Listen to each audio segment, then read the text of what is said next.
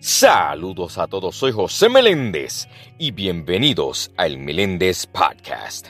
La inseguridad se puede definir como la dificultad para escoger diferentes opciones, para conseguir un objetivo determinado, así como la duda constante ante si lo que hemos hecho o dicho, ya seamos nosotros mismos u otras personas, es acertado o no. Ahora, hay diferentes tipos de inseguridades. La emocional, informática y laboral.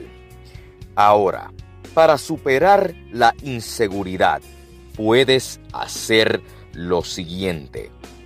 Número 1. Anota tus fortalezas e inseguridades. Número 2. Pide espacio a los demás. Y número 3. No te compares con personas desconocidas. Simple y sencillo para que así puedas superar tu inseguridad. Soy José Meléndez y gracias por escuchar el Meléndez Podcast. Dios me los bendiga. El Meléndez Podcast, disponible en Spotify.